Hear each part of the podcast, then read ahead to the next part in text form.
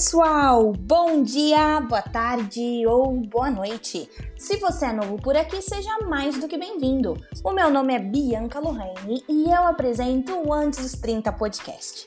Gente, Estamos gravando o episódio 43 e eu quero compartilhar que essa semana nós completamos um ano de podcast no ar. Eu tô muito feliz por poder celebrar essa data com vocês e eu desejo do fundo do meu coração que nós possamos completar muitos e muitos anos juntos. Uh, o episódio 43 ele é significativo para mim em diversos aspectos, mas o principal deles é porque hoje eu conto com a participação de um amigo que não tem noção de quão importante foi na minha vida. Foi depois de ter uma conversa com ele na biblioteca da faculdade que um mundo de possibilidades se abriu para mim. Então, eu não vou dar spoilers, mas eu quero que vocês ouçam esse episódio com muita atenção, porque coisas muito boas vão sair daqui. Orlando, seja bem-vindo e, por favor, se apresente para nós. Bom dia, Bianca.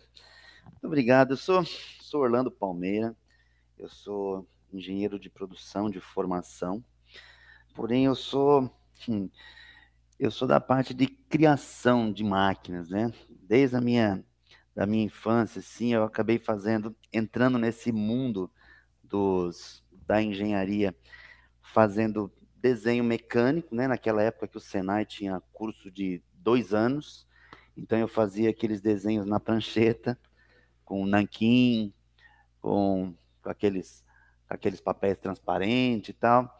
Era tudo, tudo muito diferente naquela época. E sempre gostei de criar coisas, criar máquinas e tudo mais. Uh, tenho 40 anos, é, sou casado, tenho dois filhos e gosto muito, quando possível. Ah, meu Deus, como era bom andar de bicicleta todo final de semana, fazer ali os, os meus 100 quilômetros de bicicleta. Hoje os joelhos já não aguentam mais, então a gente só fica mesmo é, brincando com as crianças ali e ok, né? A gente vai lá. Ótimo, seja muito bem-vindo, obrigada pelo seu tempo. Orlando, eu comecei esse episódio apresentando a, a nossa amizade, né? No caso, que a gente se conheceu na, na biblioteca da faculdade, Foi. e a partir desse momento você me deu muitos insights com as experiências que você já tinha vivido na sua vida, tanto na forma pessoal como profissional.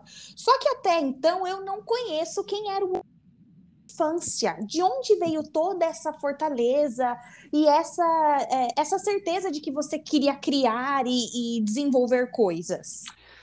Ai, que coisa, né? É assim, uh, meu, desde que eu, eu nasci, assim, era criança e tudo mais, meu pai tinha uma metalúrgica, né? Ele tinha ali a metalúrgica, tinha as maquininhas dele, o meu pai é torneiro mecânico. É, pergunta para ele o que ele é, ele fala, sou torneiro mecânico, se você der para mim de torno, eu faço. E eu sempre acompanhei aquilo, eu sempre estava na fábrica junto com ele, vendo ele criar as coisas também, porque ele também é um, é um criador, é desenhista e tudo mais.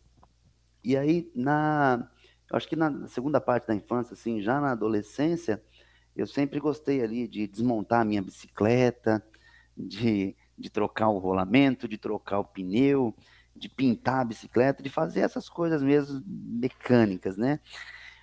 Quando depois, na, aí na adolescência, que eu acabei entrando na parte de, de desenho técnico, aí já mais pensado para o trabalho mesmo, né? Foi, foi assim, eu acho que foi, foi uma coisa que não foi planejada, ela simplesmente aconteceu. Entendi.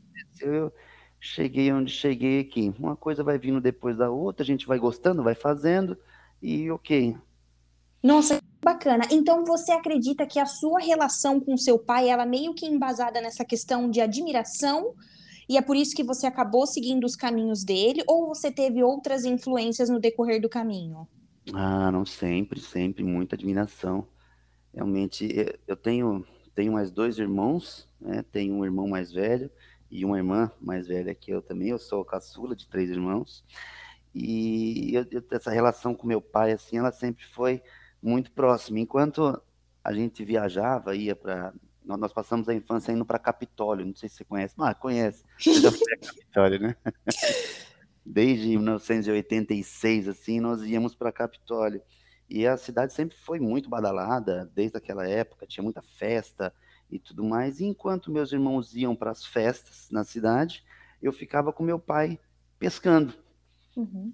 Pescando, andando no mato, conversando. Depois de um tempo, a gente passou. Meu pai sempre foi, foi apreciador de, de música, né? Ele tocava pistão, clarinete, tocava violão, é, pandeiro, cavaquinho, sempre sempre fez tudo isso e eu sempre estava junto. Aí eu comecei a tocar violão também.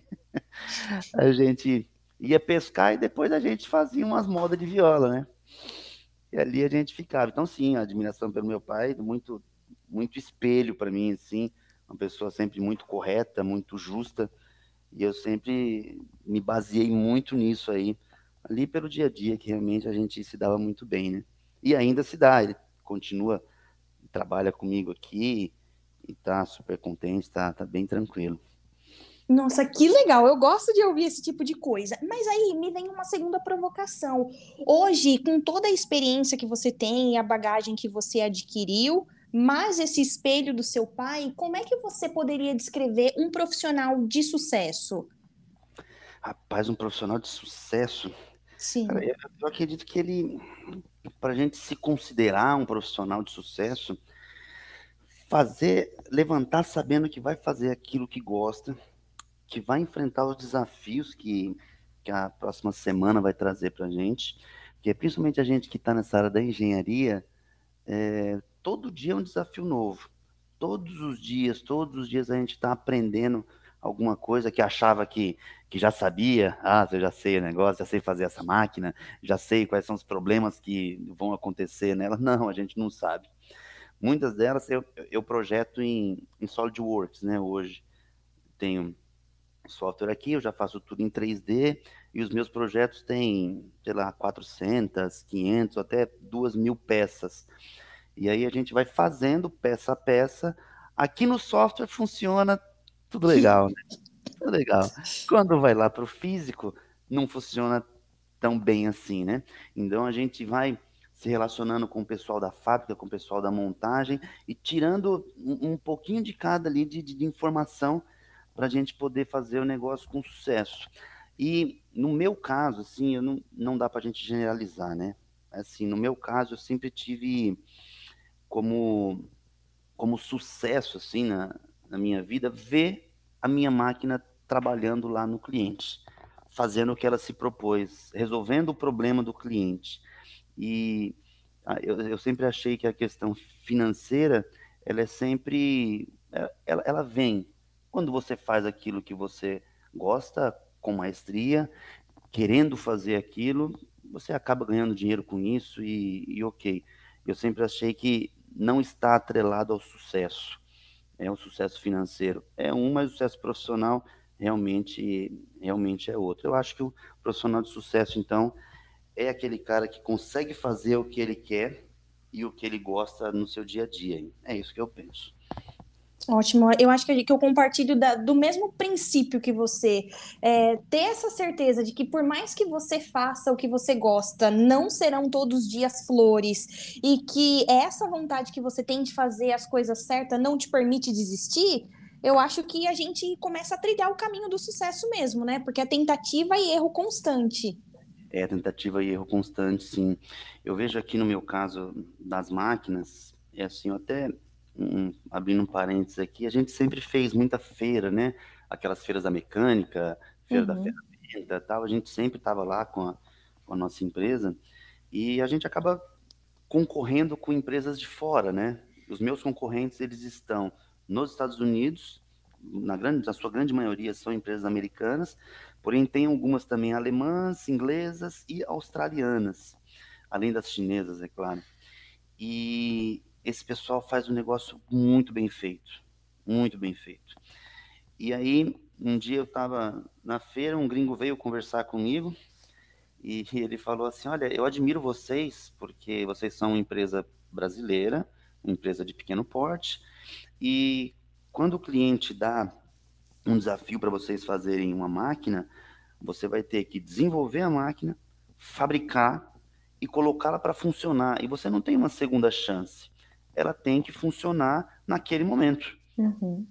E ele, aí ele comentou: nós lá nos Estados Unidos, quando nós queremos desenvolver alguma coisa, nós contratamos uma equipe de engenharia, nós ficamos um ou às vezes dois anos trabalhando em cima daquilo, desenvolvendo, testa material, testa aquilo, faz aquilo, manda para análise, volta. Aí depois de dois anos nós fabricamos aquele protótipo e aí alguém achou que não estava bom e fala, ah, não, não vamos, não vamos continuar com isso não e joga tudo no lixo e começa de novo.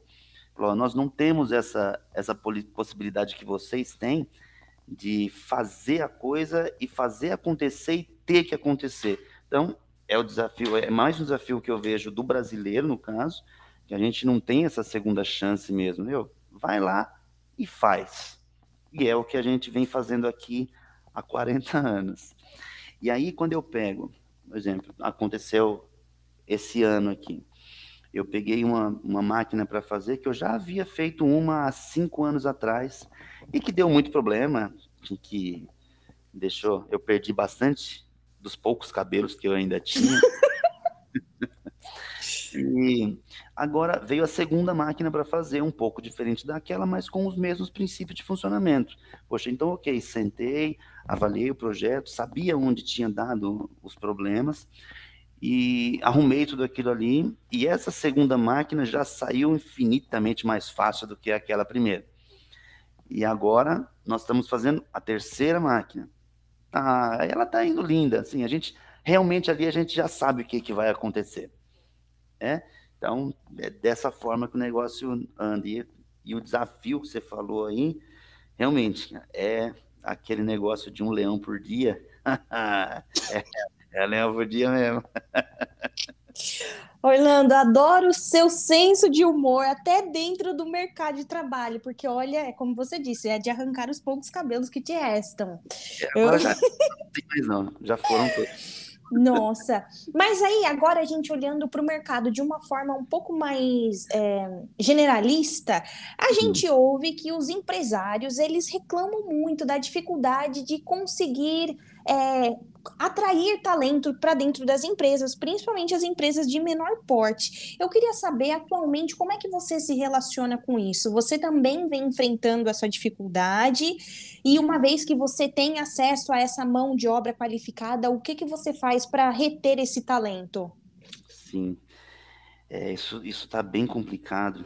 Porém, é, ontem nós estávamos conversando sobre isso aqui em reunião e meu pai, ele, ele fala uma coisa que é, que é, que é muito icônica, assim. Ele fala, olha, eu estou há 40 anos aqui na empresa.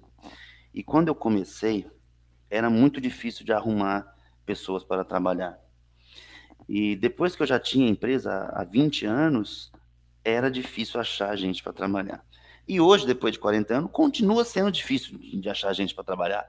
Não tem, não tem muita mágica nesse negócio.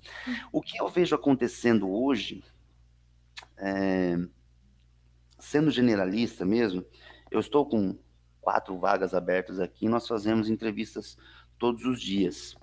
E, e o que eu busco no, no, pessoal, eu tenho, tenho alguns colegas é, empresários que compartilham dessa minha ideia, que assim, é, o, a parte técnica, a parte do trabalho, nós conseguimos ensinar para qualquer pessoa. Uma vez que ela tenha vontade de, de aprender aquilo e que esteja envolvida com aquilo que goste de fazer. E depois de um tempo, obviamente, ela vai crescendo dentro daquilo que está fazendo e tudo mais. Nós temos aqui uma, uma característica na nossa empresa de pegar gente que, que, que não tem uma profissão, que não saiba é, fazer nada e, e ensinando. Né? Isso nós temos, nós fazemos isso já desde sempre, porque é realmente difícil achar o profissional pronto para trabalhar na empresa pequena, porque eles preferem as empresas maiores e as empresas maiores têm muito mais do, do que oferecer a nós. Então, o, o, que normalmente nós conseguimos oferecer aqui? Um bom ambiente de trabalho, né? Eu, eu costumo dizer que eu não tenho aqui aquele se referindo aos, aos metros passados, tá? Eu não tenho aquele capataz que está aqui atrás de você com um chicote falando o que você tem que fazer, o tempo que você tem que fazer e que o negócio tem que sair. Eu não tenho isso. Uhum. Então, assim, eu, eu trago como premissa que, principalmente o profissional de fábrica aqui, o, o cara que opera a máquina, o torno, uma fresa, uma, uma coisa assim, eu tenho como premissa de que ele é um profissional, de que ele sabe o que ele está fazendo e como que ele deve fazer. O que nós fazemos é só direcioná-lo para como deve ser o nosso produto, mas ele sabe todo o restante. Então, o que a gente costuma fazer realmente é isso, é oferecer um bom ambiente de trabalho, que a gente sabe que muitos lugares por aí realmente não tem, o negócio é produção, produção, produção, e aqui não é assim. Por exemplo, uma vez por mês, não, uma vez a cada dois meses, nós fazemos uma festinha aqui para para reunir o pessoal, para dar risada, para ficar todo mundo junto, esquecer aquele ambiente de trabalho. Esse mês tem festa junina, hein? para poder manter isso. É, então eu aposto nisso, é mais nesse contato humano mesmo, além do, do profissional. Eu acho que isso traz uma, um diferencial para a gente e tem funcionado ao longo do uhum. tempo. Tem funcionado. Show de bola, maravilha. Eu, eu, acredito que quando a gente consegue ultrapassar essa barreira de chefe empregado, né, a, uhum. as relações elas se estreitam e aí os resultados eles automaticamente aparecem. Então, bacana que você está indo por esse lado. Sim, mas ainda tem um detalhe de que às vezes esse estreitamento acaba se estreitando muito e as coisas começam a se confundir. Já aconteceu também, uhum. mas não é regra. Né? Eu acho que o contato melhor, assim, eu, isso aí também é, é meu, que eu também herdei do meu pai. Todos os dias eu chego de manhã cedo, vou na fábrica, converso com todo mundo, um por um, vejo o que é está acontecendo, paro cinco minutinhos na, na máquina de cada um, converso, vejo, para realmente, realmente trazer. Mas isso é uma coisa que eu gosto de fazer. Né? E eu já vi, eu já sei de outros, outros profissionais que sempre faziam isso. Eu, Antônio Emílio de Moraes, por exemplo, um cara que gostava muito de andar nas fábricas dele, sempre estava ali conversando com o pessoal, o pessoal se sentia próximo a ele, e realmente era. E é assim que, que eu costumo fazer. Ah, que legal, Orlando. Que bom também que você tem, como eu posso dizer, essa linha tênue, que você consegue identificar quando esse tipo de relação está indo além do esperado e que você consegue puxar a cordinha. E, e aí, além de falar muito sobre a inspiração do seu pai, no momento da sua apresentação, você disse que tem dois bebezinhos, que agora não são mais bebês, mas eu queria é, entender se em algum momento você se sentiu, é, por admirar tanto o seu pai, uma cobrança para que você seguisse é, os caminhos dele, e se hoje, com os seus filhos, você também tá, tá, indo por esse, por esse caminho. Você quer que os seus filhos estejam perto de você na empresa, você tem esse objetivo, como é que você se relaciona com essa expectativa sobre o futuro dos seus filhos? Hum. É, isso é, isso é muito complexo, hein? Muito complexo mesmo. Quando eu vim, quando eu vim para a empresa, é, meu pai nunca me forçou a vir, mas eu tinha uma coisa comigo que eu queria ficar próximo a ele, né? Eu uhum. sempre quis ficar perto dele. Então, quando eu saía do meu Senai, que eu fazia até uma hora da tarde, aí eu entrava só às três horas na, na escola, e esse período eu ia, eu vinha para a empresa e ficava ali, né? ficava no pé da máquina dele conversando com ele, ou ficava conversando com, com o pessoal da fábrica ali também. Sempre, sempre gostei de, estar dentro da fábrica. É isso aí, sei lá, meio que automático para mim, assim.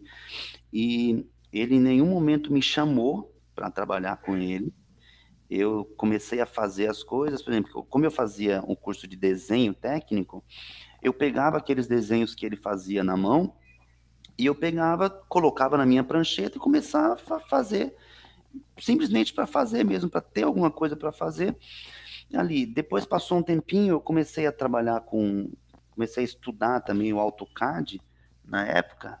Meu Deus, faz tempo. é comecei a estudar o AutoCAD, aí comecei a pegar aqueles mesmos desenhos e passar para o computador, já para ter uma linguagem nova. E aí eu vi algumas coisas nascendo, acabei fazendo faculdade de processamento de dados, que na, naquela época o computador estava começando, estava toda aquela loucura de computador, eu achava que amava computador e fui fazer processamento de dados. Aí lá eu descobri que não gostava coisa nenhuma. Eu gostava era de usar o negócio, mas não daria para trabalhar com aquilo. Só que aí, poxa, adquiri um conhecimento também na computação e eu comecei a fazer o site da empresa.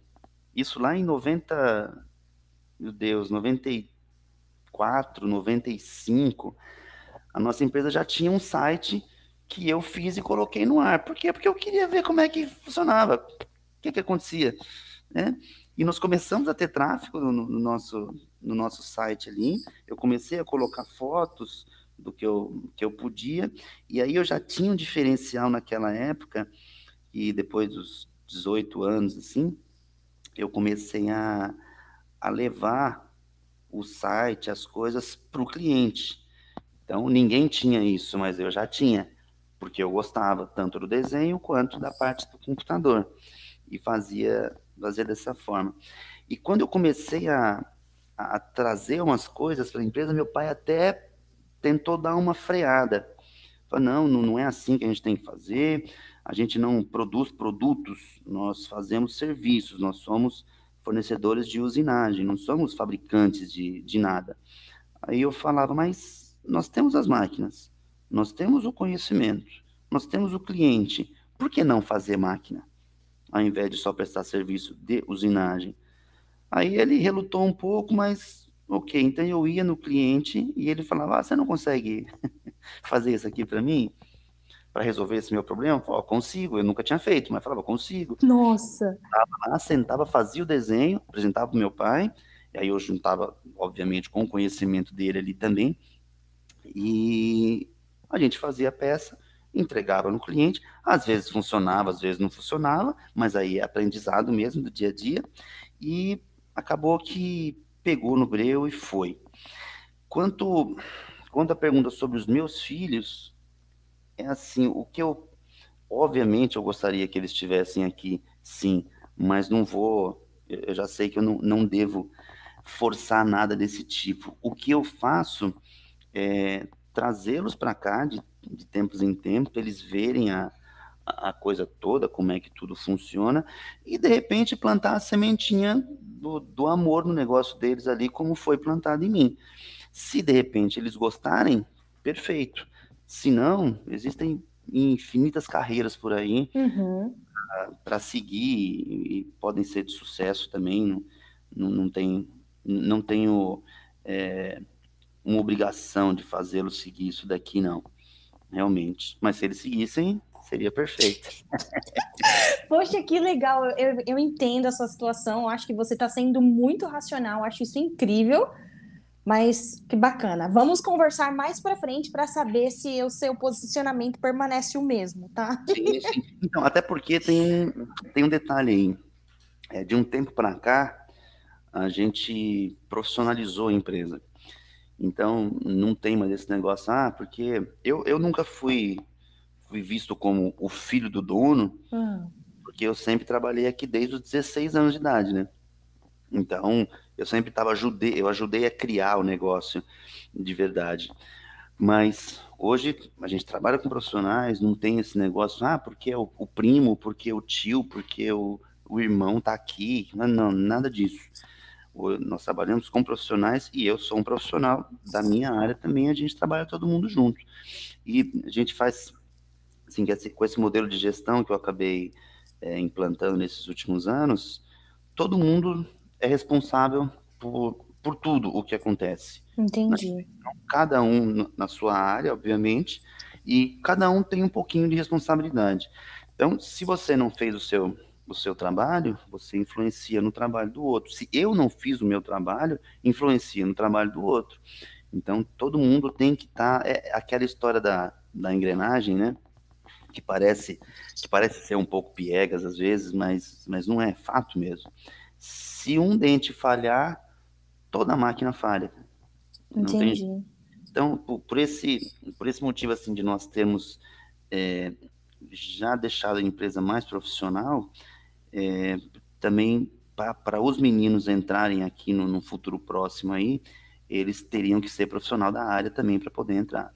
Ah, Nossa, muito bacana. Mais uma vez, super racional. Que bacana isso. Tem e a... Orlando, agora eu tenho um dado aqui que ele é uma pesquisa do PibMap.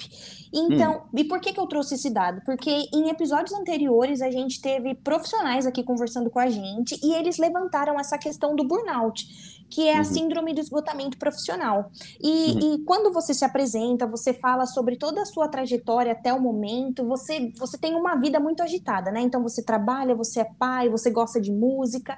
Como é que você gerencia o seu tempo e as suas atividades? É, essa questão do burnout, você já, já teve algum funcionário que vivenciou isso? Você já passou por uma situação parecida?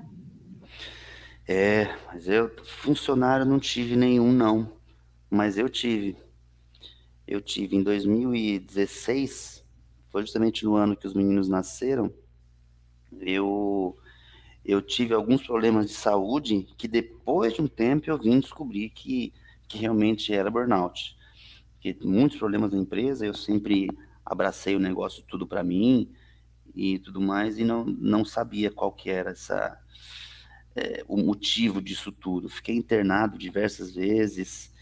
Ah, em 2019, ó, você vê, começou em 2016, que foi quando uhum. os meninos nasceram. Isso se estendeu por 17, se estendeu. Em 19, eu fui internado por quatro vezes. Por quatro vezes. Duas delas com um problema no intestino que eu tenho. E duas outras delas eu fiquei uma semana internado e exames, exames, exames e remédios e ninguém descobriu o que eu tinha.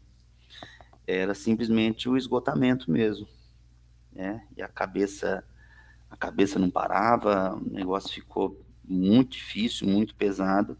E aí, com alguns, e, eu sei também que eram com alguns problemas que nós tínhamos aqui na empresa. E depois que resolveu, é, quando eu consegui é, dividir as responsabilidades. Por exemplo, eu fazia, eu era responsável por, sei lá, 10 coisas, mas eu deveria ser responsável por duas ou três só, mas era uhum. por as 10. Então, dividir com outras pessoas aqui, consegui ficar mais tranquilo, e de 2019 para cá, nunca mais eu fiquei doente. Nossa, então essa é a divisão de tarefas, né? Sim. Mais uma vez se fazendo muito, muito importante. E aí, Atualmente, você conta com uma rede de apoio para que você consiga se policiar a esse ponto de que você continue delegando tarefas? Ou você está fazendo isso por conta e risco?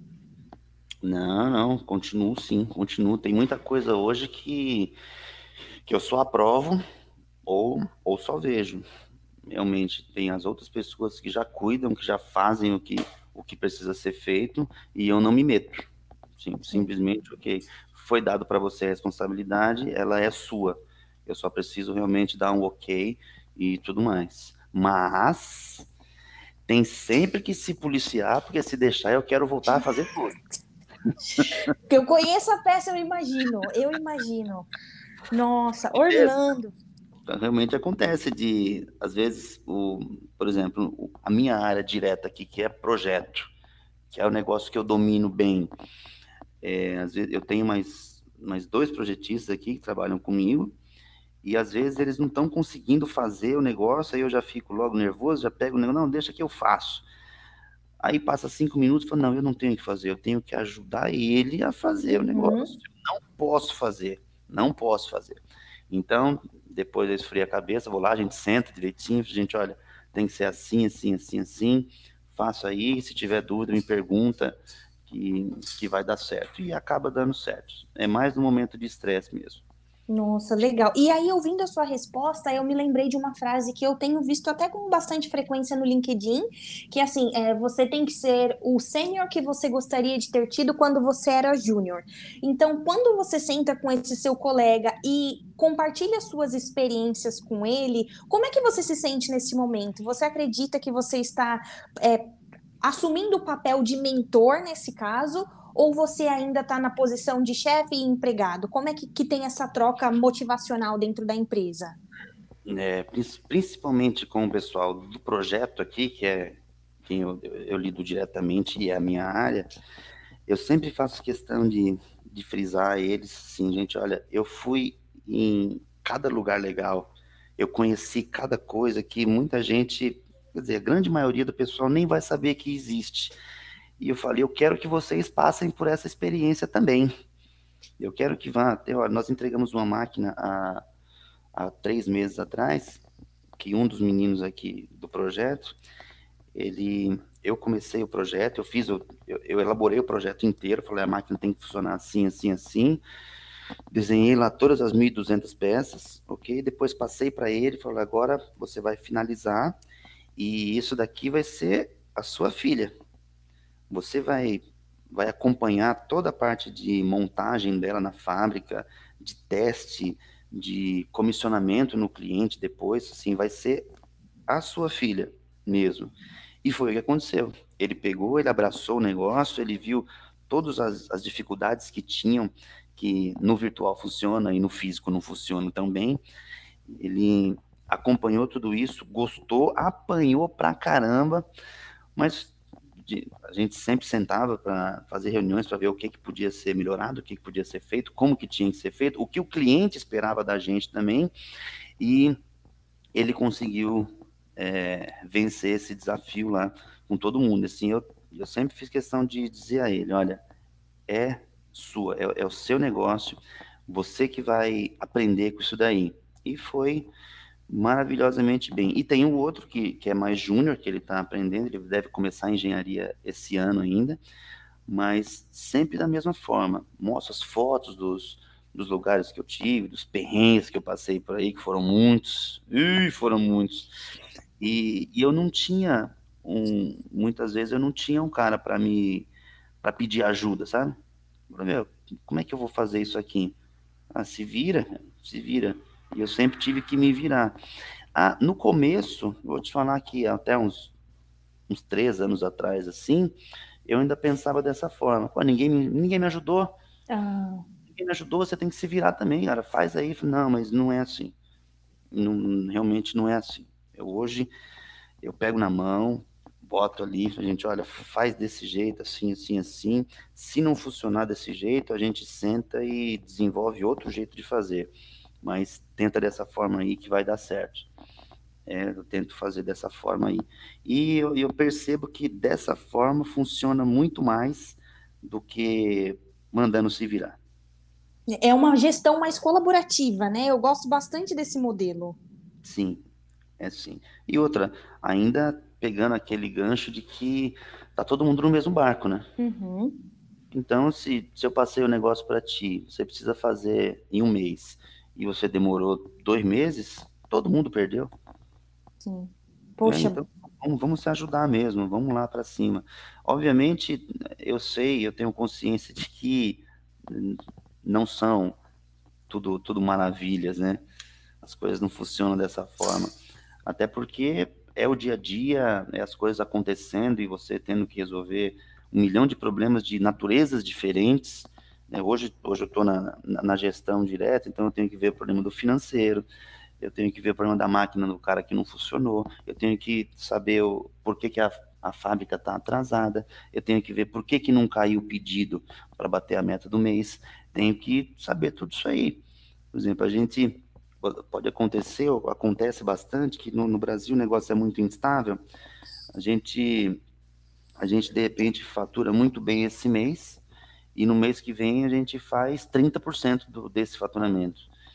Okay, o que que isso vai acarretar? Daqui a dois meses, que é quando dá o looping do, dos pagamentos e dos recebimentos e tudo mais, vai faltar dinheiro para pagar as coisas. E aí, o que, que você faz? É, tem que ter sempre uma carta na manga ali para saber Sim, como é que faz. Exatamente. Nossa. Obviamente, eu era muito mais feliz quando eu estava preocupado em projetar a máquina. muito mais, muito mais feliz. Mas nem tudo são flores, né? Uhum. Tem, a, tem, a, parte boa, tem a parte ruim também, de ok, mas eu também conto com a rede de apoio aqui, que eu tenho uma, uma consultoria que trabalha comigo, que me ajuda a tomar essas decisões de como fazer nesses momentos mais complexos. E uma das coisas principais é mantenha a calma. Sim. Embora seja difícil, mas é. Entendi. É sim, porque tudo passa. Então, mantenha calma, continue fazendo, que as coisas se resolvem. Obviamente, tomando as decisões sempre, nunca com o coração, né? Uhum. Empresa não é coração. Nossa, Orlando, através dessa resposta eu vi assim a descrição de que o que é ser um empreendedor, um empresário na íntegra, né? Você descreveu passo a passo. É uma pessoa que tem horário para começar, mas não tem horário para terminar. E como que eu sei que essa é a descrição da vida de um empreendedor? É porque eu acompanho a sua vida diariamente. Uhum. Mas aí, quando eu uso essa palavra empreendedor, o que eu vejo as pessoas almejando bastante é eles querem ser seu próprio chefe, determinar quando vão ter férias, olham só o lado bom da palavra. E, e, eu queria entender de você o que que você, como você descreveria este nome, né, esse nome tão em alta, empreendedor, e como você também poderia descrever os desafios que você vem enfrentando desde que você assumiu esse papel? Ou seja, você parou de olhar só para a parte de projetos, como você mesmo disse, e agora passou a olhar o todo. Sim, é, nossa senhora. Olha, eu acho que empreender tá, tá muito ligado com renunciar. Uhum. Você vai ter que fazer escolhas na sua vida. E assim, não tem, não tem como ter tudo. Então, para a gente ter uma coisa, a gente tem que abrir mão de outra. Esquece, não dá para ter tudo. Tem que abrir mão. Por exemplo, aí eu acabo trabalhando 12, 14, 15 horas por dia e fico muito menos com, com a minha família em casa. Por quê? Porque eu tenho a consciência de que hoje nós somos aqui em 35. É, são 35 famílias que dependem disso daqui. E, e o, o capitão do barco aqui sou eu. Então, poxa, quem tem que fazer a coisa acontecer na, na primeira parte, né, o primeiro passo, ele tem sempre que ser dado por mim. E aí, esse negócio é até perigoso na, naquela história do, do burnout, de você saber que tem que fazer tudo isso e dar uma pirada. É, mas, mas sim, é renúncia, tem que saber, tem que saber muito bem o que quer. Você comentou de férias, férias, o que é férias? Nunca tirei férias na minha vida. Nunca tirei. Sim, o máximo foram as, as viagens que, que eu consegui fazer para fora do país e tudo mais em 15 dias. Uhum. Sim, 15 dias. Nunca passou de 15 dias. E aí eu chegava de viagem no, na, na sexta-feira, no sábado eu estava aqui de novo. Porque não, não tem jeito. Mas eu também estou tentando mudar isso para que eu consiga ter essa, essa vida melhor, assim, e já até coloquei algumas metas de tempo para que isso possa acontecer. Estou é, tentando me policiar para conseguir ir mais cedo para casa, para poder brincar com as crianças e tal, porque essa fase deles também passa, né? Sim. Depois a gente vai olhar, porém, é, se eu não faço, como é que eu pago a escola? Uhum. Né? Como é que eu mantenho tudo mais? Esse, esse tempo de inflação no Brasil agora que a gente está, não é só no Brasil, né? Está no mundo inteiro. Mas aqui é difícil, cara. Então não tem jeito. Eu eu sempre tenho coisa para fazer. Se eu quisesse ficar aqui 24 horas por dia, eu tinha coisa para fazer, né? Eu Mas imagino. Organiza-se o negócio. Como eu acabo fazendo muitas frentes de trabalho, eu acabo não conseguindo. Eu falo, olha, então, das 8 às 9 eu vou fazer isso, das 9 às 10 eu vou fazer isso. Sempre tem algum problema. Chega, eu, estou aqui na minha sala, me chegam três pessoas da fábrica aqui e falam, ó, deu ruim na máquina ali, a gente precisa ver o que que faz poxa, vamos descer, vamos ver, e às vezes era para ser meia hora, vira três horas, vira o dia inteiro, vira uma semana. Então, o negócio sempre dá uma, uma enroscada assim.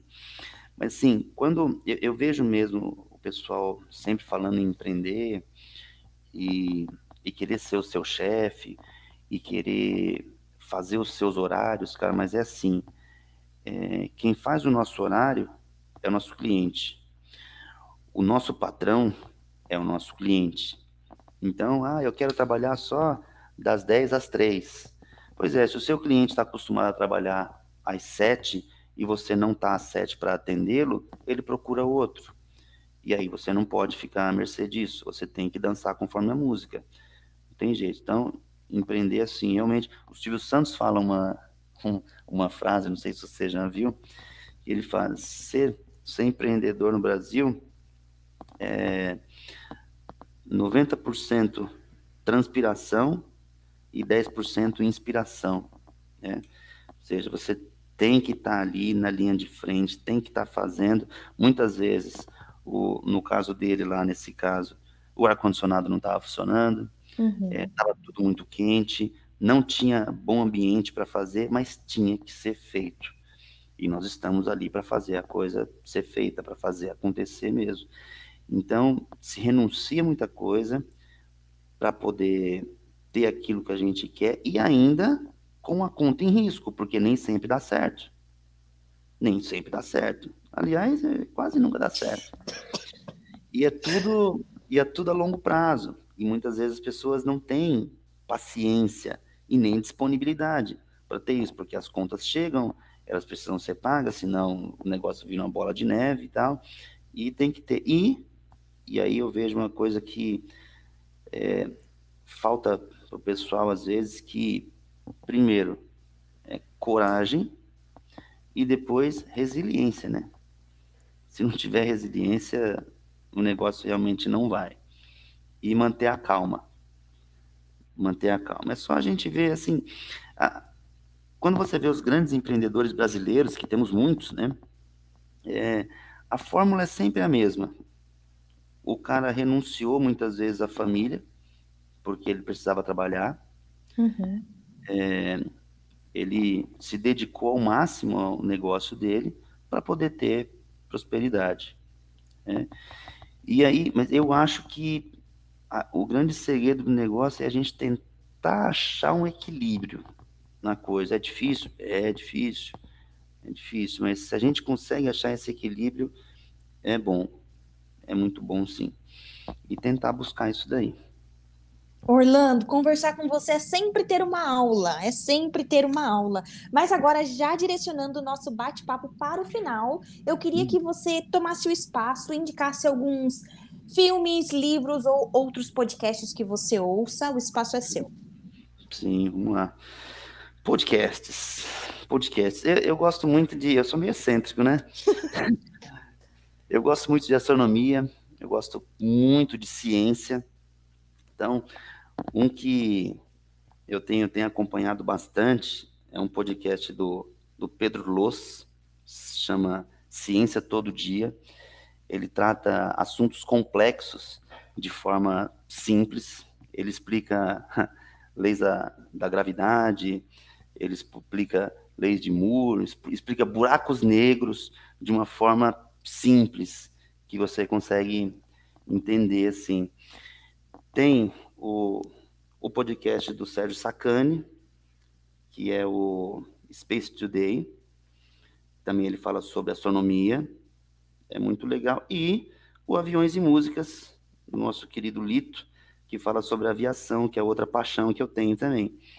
É. Livros, eu gosto muito de biografias, porque eu gosto de saber da vida dos outros, né? gosto de saber da vida dos outros. É, eu algumas biografias já li, gosto todas elas, sempre de, de história de superação, mas agora, agora, como eu estou com a cabeça muito cheia, fazendo muita coisa, eu estou lendo alguma coisa um pouco mais, Light. mais suave, é, mais suave. Eu estou lendo Harry Potter. Ai, meu Deus! É. Estou lendo Harry Potter, porque eu tenho problema para dormir, né? Muita agitação e tudo mais. Então eu pego ali Harry Potter, começo a ler e consigo entrar naquele mundo de fantasia dele ali e consigo dormir melhor. Porque se eu ficar pensando nas coisas do dia a dia aqui, não dá certo. Não dá certo, o negócio não anda, não consigo dormir. Não tem aquela, aquelas tirinhas que aparecem no Instagram de vez em quando que o cérebro tá ali, né? Uhum. o cérebro tá ali acordando a gente, e eu fico desse jeito.